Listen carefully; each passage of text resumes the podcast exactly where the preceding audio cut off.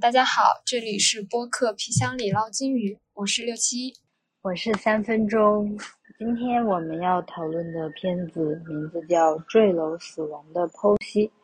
这部电影拿到了第七十六届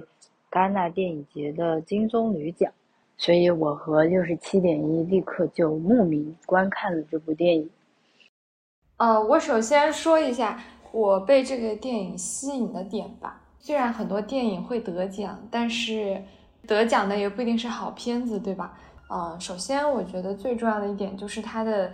名字，尤其是它的英文片名，就是叫。The Anatomy of a Fall，因为它中文片名《坠楼死亡的剖析》看起来就很像一个那种犯罪悬疑片的电影。但是我看到的最对这部电影的一个小的简介，或者说大部分人大部分人对它的总结是，所谓的坠楼死亡的剖析，重点不在坠楼死亡，重点在于剖析。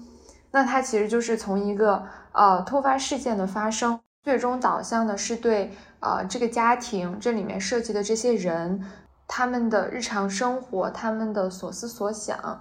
的一个回溯和剖析。嗯，所以我在这一刻发现它是有意思的，它就像我们在解一个社会学或者人类学的题目一样，而不是把重心放在一个跌宕起伏的、充满了猜忌和怀疑的情节里面。我会觉得它的英文片名取得很好，是因为第一个它是 anatomy 而不是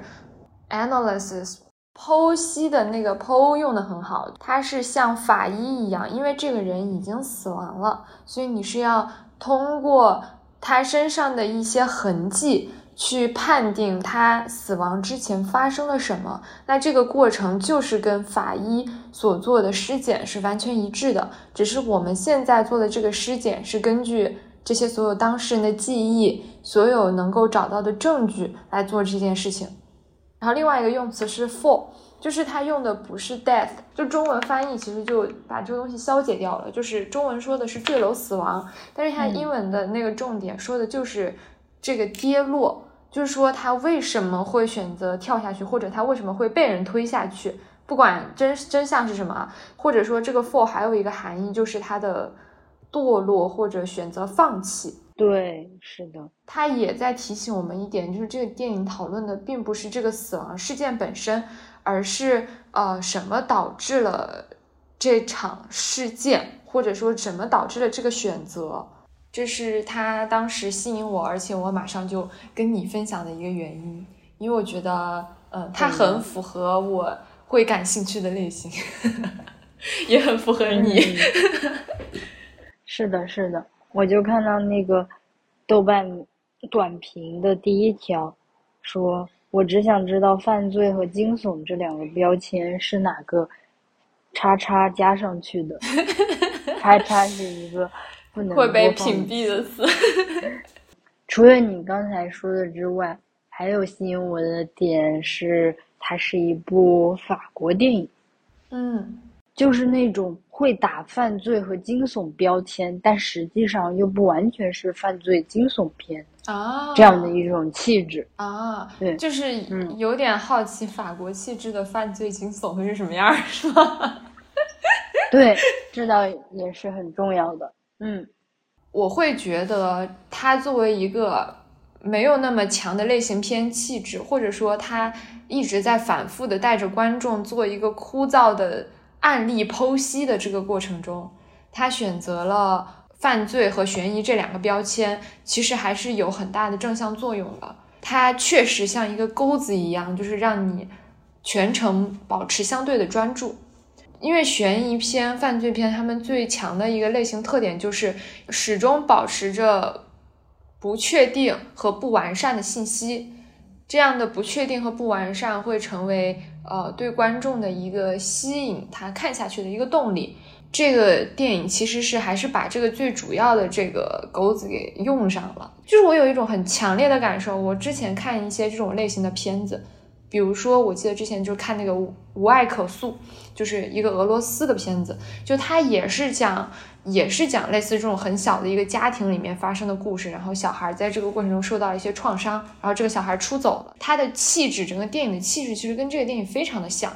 但是那个电影，我当时我就觉得我看的就没有办法这么这么专注，因为这种很沉重的题材往往是很容易让人觉得很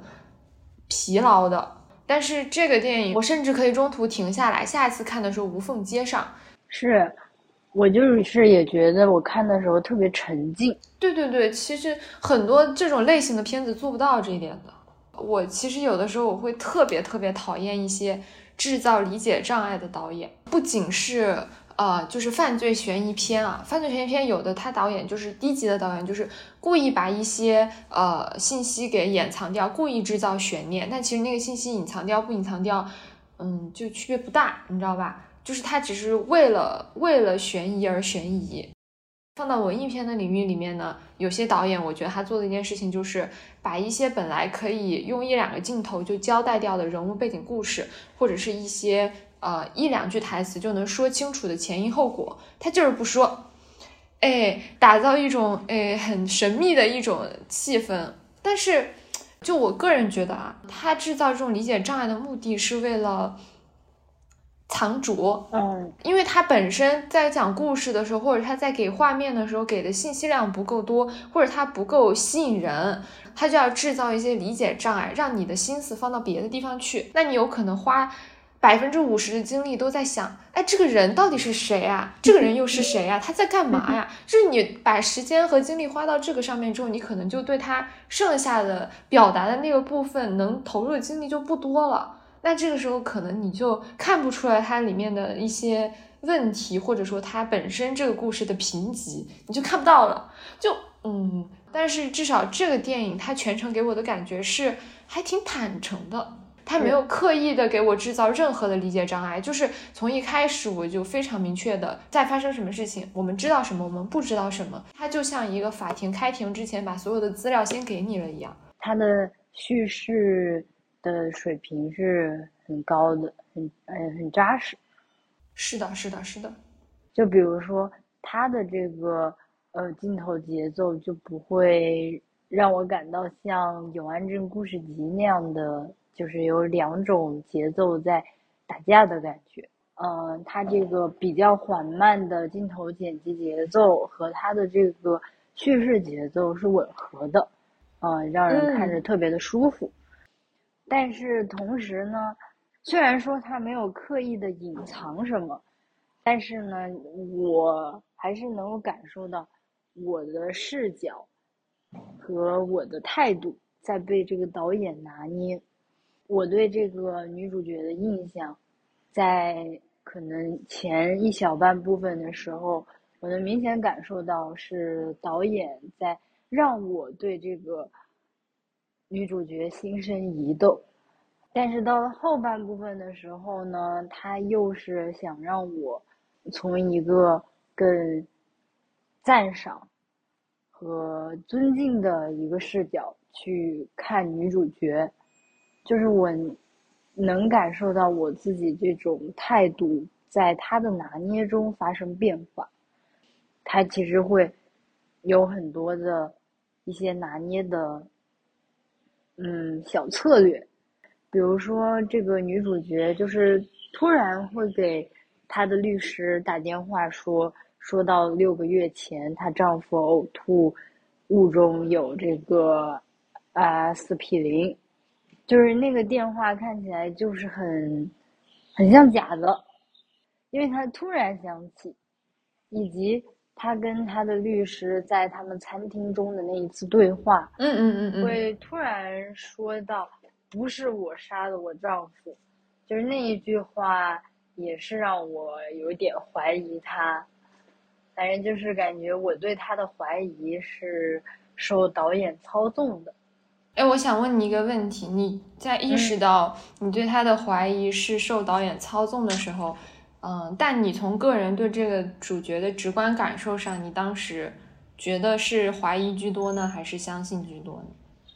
哎，我其实是怀疑居多，这也是我就是对这个电影，嗯，另一个可能有点不高的评价。怎么说呀？就是，就还是怀疑居多。就是有一个原因是，我觉得，嗯，这个女主角的人设并没有很打动我，嗯，就是我没有把她当成一个可亲可敬的人物，就是喜欢上这个人物。她的这个人设没有特别吸引我的点，不够可爱。哎，这个我需要认真的组织一下语言，就是这个东西很难表述。你慢慢组织。嗯，首先，我同意你说的两个点。第一个点是，这个导演确实有意的在操纵我们怀疑这一方和怀疑那一方。嗯，这个首先是出现在你刚刚提到的，他跟那个律师进行对话的时候，他整个人表现出来的那种状态。嗯。比起一些细节、细节上的话语或者说行为，我觉得他的整个人就是表演出来那个状态，更让你感受到他这个人的无所适从感。第二个就是我同意你的点是在于，呃，我也认为这个女主她的，不管是从她的人设也好，还是说，嗯，她整个人的状态也好，她并不会让我觉得很亲近和。产生共情，我觉得这个故事里面其实这些人就虽然也挺复杂的，但是总体上他们都还是挺典型的那种，呃，比如说知识分子或者什么之类的，就这些标签往他们身上扣，还是总体上非常合适的，嗯，符合大家对女性作家的刻板印象。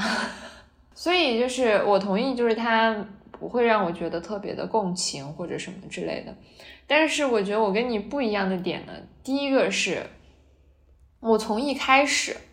就，虽然我要承认，呃，就是我觉得我们应该是以一个怀疑的态度去看这整个案件去分析，但是我现在回想起来，我从头到尾，其实我我站的立场或者说我的预设，我觉得应该就是对这个女性是保持较低的怀疑的。嗯嗯，这样，我觉得这个人设它让我觉得很遥远，但不等于我不能理解它。我不因为我共情他而不怀疑他，而是因为我不共情他，但是我知道他是什么样的人而不怀疑他，是这样。所以我就觉得，呃，这个导演他做到的一点是，他对这个女作家这个非常刻板印象或者标签化这样一个身份。他的剖析是到位的，呃，他在说话的时候那些表述，以及他讲话的时候那些话背后所代表的那种价值观点，他是非常符合这个人的人设的。那这个时候我就会很幸福，我就觉得他确实就是个作家，作家就是会这么想，他就是会这么做。比如说她遇到她丈夫的死。甚至是死亡，或者说她丈夫做的不好的地方的时候，她第一反应不是去安慰他，不是给他提供情绪价值，而是一针见血的指出说啊，你其实就是因为自己的失败而感到懊恼。她的所有的行为选择都跟她这个整个人表现出来的人设和气质是相符合的，所以我就会倾向于信任她，她身上表现出来的表情、她的动作、她的语言、她的。呃，选择所指向的那个含义，比如说你说他打电话那个事情，我就意识到我完全没有以说这个导演是想要增加我们对他的怀疑这个视角去看。我我看到这一段的时候，我第一反应就是，呃，我会想到一个点，就是人确实会呃在发生一些事情之后进行回溯，并且刻意的找到能够解释这件事情的故事和事件。就是这是很符合人的生活生活经验的一个一个情节，但是其实这个情节还发生了一次，就是在结尾的时候，这个小孩儿对。小孩儿出庭，然后说不好意思，法官，我还有一个事情要说，然后他就回忆了自己在六个月还是多少个月之前跟爸爸在车里面发生的那一段对话。呃，这一段对话反而是我产生对这个电影的评价往下走的一个点，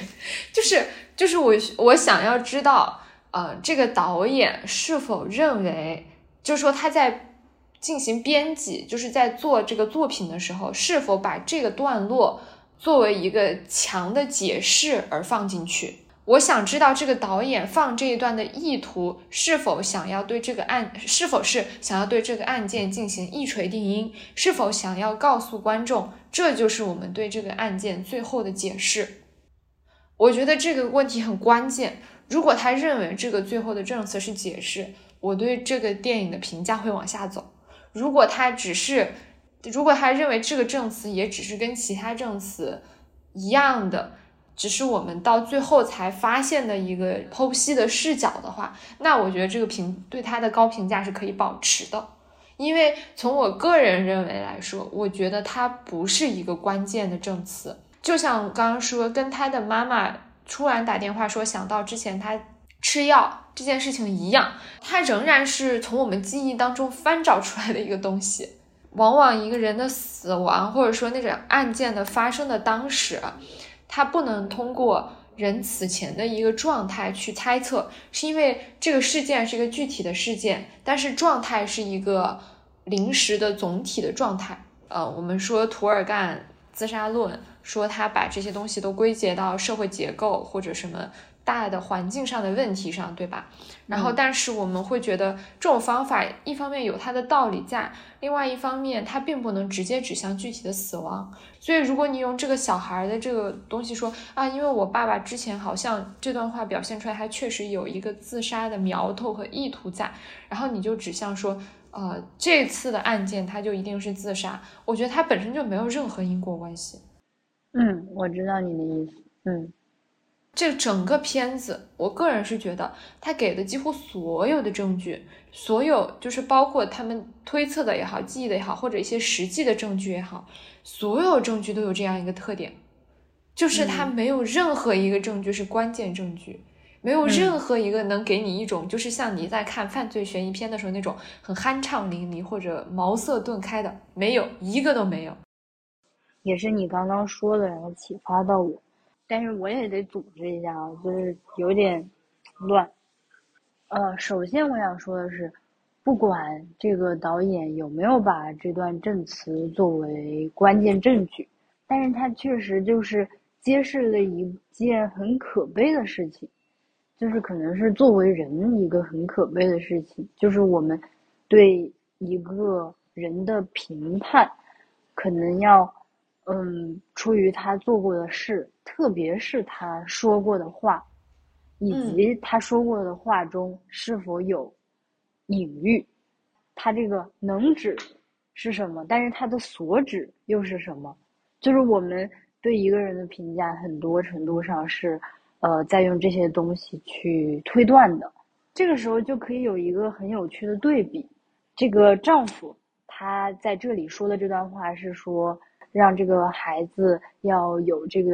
心理准备，他的狗可能随时会离他而去。那这个丈夫其实可能人们推断出的一个暗示是，呃，是丈夫把自己比作这条狗，他很忠诚，有很多美好的品质，但是有一天他很累了，他也会呃随时离开。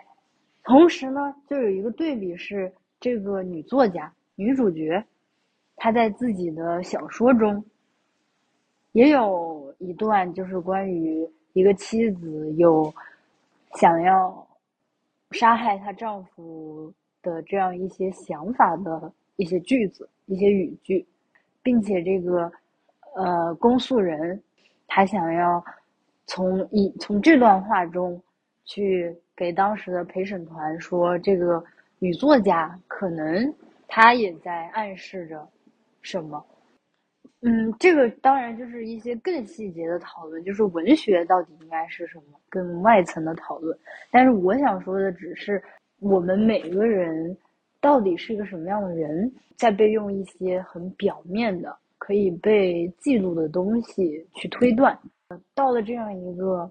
需要解开你到底是谁的谜团，然后呈现给大众的时候，呈现给更多人的时候。我们能利用的可能只是一些我们表达出来的一些外显的东西，但是更多的内显的东西是可能需要相处啊，需要长时间的陪伴你才能理解的东西，你是没办法在短时间内呃昭告天下的。就不管他有没有想把这段话作为关键证据，他都是指向了一个呃比较可悲的关于人的一种宿命。他其实电影里面给了很多这个女主无语的镜头，嗯，不是不是他不是那个就是翻白眼的无语，而是他在很多时候发现他无法无法跟陪审团沟通，就是或者说无法跟公诉人沟通，所以他就闭嘴了。不是因为他觉得这个东西没法解释，而是因为，嗯，就是陪审团也好，公诉人也好，他们能看到的这个男主真的只是一个片面。就女主，我觉得她的表情都在写着一种我我知道他是什么样的人，但你们不知道，或者说他也没有那么傲慢，就是他觉得我相对于你们来说其实更知道他，但是说了你们不会信。对，因为他在日常的生活中，他会知道，比如说那个吵架到底是一个瞬时发生的事情，还是长期在发生的事情，他会知道那句话在吵架的场景下到底说的是真话还是假话，但是。旁边的人只能通过字面的意思来判断，对，所以他很多时候就真的就是无语。但是我会意识到，其实每个人走在这个社会上，每一天、每一时、每一刻都是在对外表达。然后有的人在过度表达，比如说像这个作家，他是通过作品，其实他的表达比平时的人更多，所以他会受到的 judge 就会更多。所以就给了这个公诉人更多的去通过他的表达揣测他的意图的一个空间，嗯，但是总体上来说，每个人都是在表达的，但是每个人都没有办法真正的表达，所以就是那句话说被误会是表达者的宿命，倒不如说被误会是每个人的宿命。嗯，是的，感觉电影里还有一些元素是想要去揭示这个。表达与误解这样一个主题的，比如说就是女主角被要求用法语，对，而不是她的母语去做她的这个申辩。最后你会发现，嗯，用法语的时候，她有很多没有办法表达清楚的东西。用英语之后，这个表达会，嗯，被误解的少一点。虽然误解还是不会被完全的消除。你会感受到这个导演他可能这个影片想要指向的一个主题是关于语言表达以及误解。嗯嗯，除了语言表达，还有就是通过媒介去传播的时候产生的误解。我不知道你有没有印象，就是那个，嗯，他最后出庭还是什么，就是他去参加的时候不是。就就是他去出庭是有媒体报道的，对吧？你思想思考一个正常的导演的创作的思路啊，我要表现媒体在报道这件事情，那我直接就放这个记者面对镜头，然后说话就可以了，对吧？但是他给的那个镜头是什么？是那个记者在镜在录制开始之前先深吸了一口气，就是啊，好了，可以了，然后那个再开始直播。就我不知道你有没有记不记得有这样一个镜头，就是当我们倒回去揣测一个导演的意图，他为什么要有前面这一段？他就是为了让我们注意到这个东西，注意到媒体在对这个事情进行剖析这件事儿。就引申一点的一个想法，就是作为我们现代人，或者说作为我们沉浸在这些媒体当中当中的人，我们真的还有能力去理解这样一个故事吗？就是它如果不发生在这个虚构的电影空间里面。如果这个事情发生在一个社会新闻里，至少在电影里面，我们可以通过各个视角，这个主角的各个面部的表情、他的动作、他的行为，然后这些非常多细节的东西去去理解、去部分的认识他，甚至在这种情况下，我们都没有办法跟他共情，对吧？那如果是我们通过媒体的转述，通过社会新闻去了解这件事情，那更难以想象。关于媒体，我还想到了她其中一个桥段，那一条，嗯，她丈夫录下来的他们俩吵架的音频，对吧？嗯嗯。这个证据其实是一个音频形式的证据，但是首先呢，在电影里呢，它被还原成了视频形式的，呃，给电影观众观看的这样一段镜头，但是你知道的是。庭审的时候，那些人能听到的是音频，同时他还给了一个镜头，是就是这个音频又被转化成了文时间戳的文字，对，转写稿，嗯，对，是的，所以，嗯，而且就是当时庭审中呢，有一段猜测，就是关于这个音频最后有一些就是拳拳到肉的那种声音，就是他是不是这个女主角殴打她的丈夫。就这个也是，就是这样的一个媒介，就又损耗了事实的一部分。哎，你这样说，我发现这个导演真的好鸡贼哦。后面那个就是发生那个拳拳到肉的声音的那一段，他也没给我们看呀，他也没拍呀。哦，感觉这个导演他在操纵所有人，他在操纵那个庭审庭那个法庭里面的那些听众，然后与此同时在操纵我们这些观众，就是他在分配不同的人会获得什么样的信息。然后你就会发现，那个所谓的拳拳到肉那个场景，他最后是通过这个女主角去回应。然后我们作为电影观众，其实我们也没有看到那个真实的场景，他留又留了一丝悬疑在在里边。刚刚就是关于孩子的那段证词，他觉得他父亲是把自己比作狗的这样一段证词呢，呃，我觉得就是在这个证词。出现的时候，我对女主角的丈夫 Samuel Samuel 他的同情达到了顶峰。在庭审的时候，女主角解释她丈夫的行为之后呢，我会觉得她丈夫就是一个从他人身上找借口的一个失败者。她丈夫会觉得。呃，自己的时间都被女主角给夺走了。嗯，她需要完成这个呃辅导孩子功课呀、带孩子上学等等的一系列的事务，家庭事务，所以她就没有时间去完成她写作这样她的一个梦想。可是呢，这一段就是他把自己比作狗狗的，嗯，证词呢，就是让我感受到。他确实是一个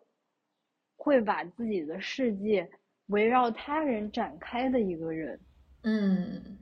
这可能不是他的借口，而是他的天性决定了这一点。而且我觉得，呃，从这个视角看，你用失败者去形容他就太残酷了。嗯，我感觉也是，就是最终让 Samuel 这个人浮现了出来。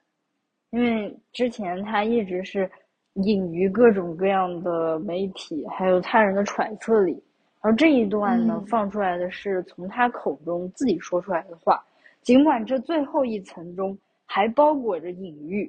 但是就是是最贴近他本人自我叙述的这样一个时刻。明白。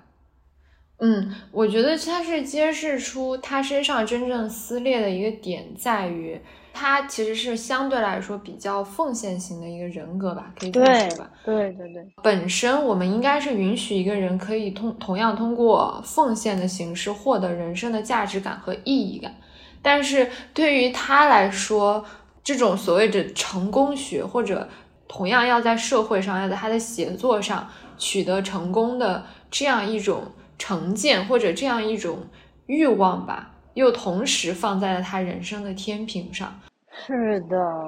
所以在这个过程中，他产生了对自己身份的不调试。但是，可能从他的呃妻子的角度上看来，可能他妻子对这个事情看的就比较通透。就从他自己就是说愿意把自己写到一半的那个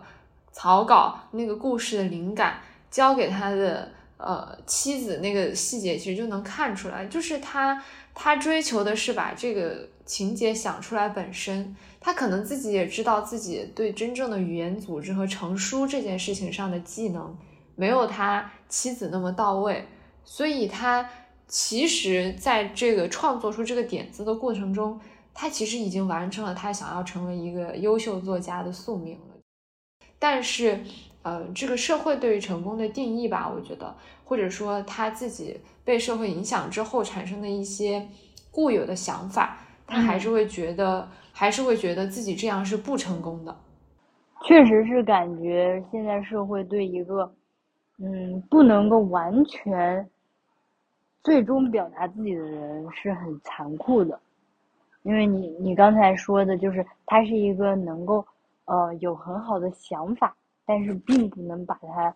最终变成一个完整作品。如果是正向的、积极的想法，他会觉得他和他妻子一起共创了这件作品，因为他擅长灵感，而他的妻子擅长表达，他们俩一起完成了，这是一件多么多么美好、多么牛逼的事情。但他不怎么理解。嗯，那个女主不是说，就是在后面庭审的时候说，啊，我之前把这个故事，就是他把这个故事给我的时候是非常欣然的同意的，我们大家都达成共识了，对吧？我就会觉得他有一个点是很重要，就是说我们在吵架的时候，很多时候的表达都不太过脑子的。他说你这个东西是剽窃，但其实，嗯，在之前情绪稳定的时候，他不会这么认为。人在愤怒的情绪的时候，确实会放大一些东西，或者说会说出自己都无法想象的一些话。在他清醒的时候，他其实未必认同。嗯，是的，我同意，因为我就是这样的冲动愤怒者。我我不同意一个观点啊，就是有的人觉得说，呃，你在愤怒的时候，有的时候无意之间说出来的话，反而反映的是你内心最深处的感受。我不同意这个观点。我觉得愤怒的时候，人表达的只是动物性，但是人是社会人，真正应该评价一个人的时候，是在他冷静的、正常的进行社会公众表达的时候，而不是在他愤怒的时候。这个愤怒的时候不能揭揭露任何人性的，就是最深层的东西，它只能揭露人性的动物性。可能是会有这样一个倾向，觉得，呃，人性的真实等于抛除了社会交往之后的人。其实反倒是一种反真实，因为其实人不是生活在那样的真空环境中。我我印象很深刻的是那个小孩儿在就是中途就是在出庭之前的那段时间，不是跟一个 Margie 就是那个呃就法庭那边派过来陪着他的人，他们俩在一起嘛。然后然后我就记得他们的那个对话，就说当我们缺失评判某一件事情的关键的东西的时候。我们会选择去做出决定，就是我们会会可能会选择找到一个倾向来克服自己的那种疑虑。嗯嗯，pretend to be sure 嘛，就是嗯，我不知道你对这段对话有什么样的理解和看法，因为我当时看到，我觉得它也指向了整个电影想要表达的一个主题。嗯，我对他的理解，嗯，好像更多还是跟。语言和物质相关，只是就是也是觉得很可悲吧，就是，呃，人其实每每天每分每秒都是在赌博。我再进行一下文本分析啊，就是他说缺失评判某件事情的关键的东西的时候，会选择做出决定，就是他是在指向我们整个电影的一个点，就是。这个坠楼死亡这个案，它确实就是缺失了关键的东西。他所说的就是整个电影的这个呃所处的处境，就是最终观众也是自己要 decide 你愿意相信什么。嗯，对，它是前提，就他已经说死了这个事儿，所以这个时候我们会选择去支持我们的一个倾向。找一些证据来支持我们的想要相信的东西，因为人可能有的时候人确实是无法在不确定中得到自洽的，所以为了克服我们的那种疑虑，我们需要去做出一个决定，倒倒不是因为我们想要冤枉谁或者怎么样啊，但是我们确实应该努力的去接近那个确定。就我觉得这种接近还是不能放弃的。丹尼尔第二天出庭的时候就说：“嗯，大概意思是说，Margie 告诉他可以做这样一个 decision，但是他觉得是不能这样的。就是他他既不想要说自己的父亲是一个什么什么样的人，也不想说自己的母亲是杀人犯，这两者他都不想做出这个 decision。”对于这个孩子来说，他还是想要努力的去接近那个确定之后再说他最终的决定。就是我我感觉是有这样，就是 Daniel 他有想表达这个意思。嗯嗯嗯嗯，我觉得这个小孩的角色他真的超出他年龄的成熟。真的，我好喜欢他。你很难想象他就是，其实我会觉得他应该是在一个还挺幸福的家庭生长出来的，但是他，但是他还挺挺有那种创伤性人格的，笑死。他对很多事情的那种接受能力是出乎意料的成熟和冷静。当然，我觉得这个跟他他的父母对他的这种耳濡目染是有关系的吧。嗯，他会愿意去直面这些东西，我觉得对一个小孩来说就已经很难得了。我突然还想到另一件，就是可以反映丹尼尔是一个追逐确定的人的这样一个线索，是他吗？对，是他用他的狗做的实验。这样一种实验的实证思路，怎么说呢？也是 一定程度上反映他这个倾向。是是是，说不定这是两种逻辑呢。一种，我是就是扯远一点，就可以说，我从语言去判断人，就是永远是处在一种不确定的状态中，是一种很人文的。如果说人文学科的一种精神，那可能。单脚追逐就是一种，嗯，科学的一种逻辑，嗯，感觉整整个事情中，其实他也是法官的角色，哦，其实他作为这个家庭的小孩儿，这个孩子，除非他目睹了，只是他假装不知道啊，这个有点太高智商犯罪了。他作为家里的这个小孩，其实他也是一个最迫切想要知道这件事情真相的角色。他需要对所有事情做出自己的判断，然后我觉得很重要的一点是，他的妈妈表现出来的是对他做这个判断的尊重。其他人都很担心嘛，说你你跟这个小孩待到一起，你会不会就是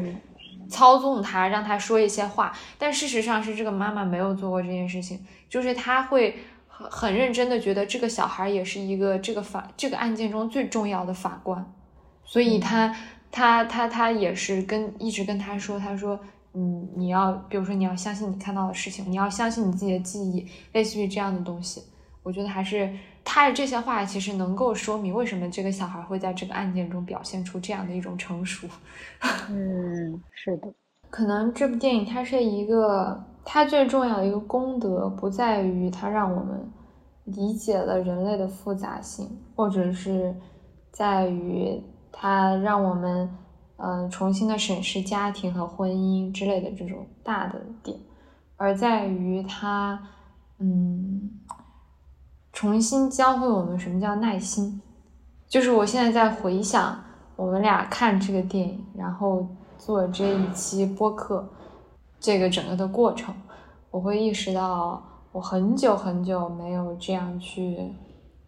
去试图理解另外一个人与我无关的一个人和一个家庭。这部电影它虽然是虚构的，但是通过一个虚构的故事，一个虚构的两个多小时的一个电影，让我重新做到了这件事儿。虽然我最后意识到我还是没有办法真正的理解他们，但是这份耐心其实是很久没有有过的一份耐心。因为现在总体上的社会情绪，啊，我想起来一个事儿，就是为什么现在 MBTI 那么火啊？某种意义上来说，它也是一种速食社交，就是它可以迅速的帮助你去，嗯，大概判断一个人是什么样的。包括我们看到社会新闻，最近那个上海的四岁女童走失，然后那个爸爸，就是网友揣测说他是不是故意丢弃，就。呃，还有之前的很多的社会新闻，其实都是指向这这样一个，就是一个速食化，或者说对其他人的世界没有耐心的一个状态。但是反过来，我刚刚在表达这件事情的时候，我又意识到一个点了，嗯，这个耐心是需要的吗？我们是因为互联网时代，我们才会对这个这么遥远的一件事情这么关心。而且我们的关心真的会产生影响，就是我们发到网上的话，真的会变成网暴，是因为互联网扩拓宽了我们的影响半径，对，才导致我们需要对一个本来我们不需要花费那么多精力去剖析和了解一件事情，来去了解，是的，然后来去表达，所以这个东西就是很矛盾的一件事情。有的时候我们指责大家你对这些事情没有耐心，但有的时候。这个耐心本来就不是对人的要求，在以前的社会，我们不需要做到这件事儿，或者说在我们人类生活所需要的半径里面，我们不需要做到这件事情。哎，就很难评。因为我之前做那个跟网暴相关的研究的时候，我就找找到一个很有意思的观点，就说，呃，他说网暴真正的成因是，就是是一种时空的错位。传统的解释，大部分认为网暴是来自于人的人性的一些恶意嘛，就是我是因为现实生活中过得不好，然后我才去网上网暴别人，才去骂别人。嗯。然后，但是这个这个人的解释不太一样，他觉得是时空错位，就这个意思是说，原本在传统的社会里面，我们对一个人出现一些不好的事情，比如说他呃，可能这个父亲可能丢弃了他的小孩儿，这个事情是是不是设计了一个伦理上的问题？那我们传统社会中对他的解决方式，呃，就是进入法庭，或者是在他所处的社区范围内，这些人对他可能有一个指责。然后这个人就会因为这些当时当地的指责而对自己产生就是一些愧疚的心理，但是这些愧疚心理是在合理的范围内的，就是说一个人做错了事，他被指责，他被调查是一件很合理的事情，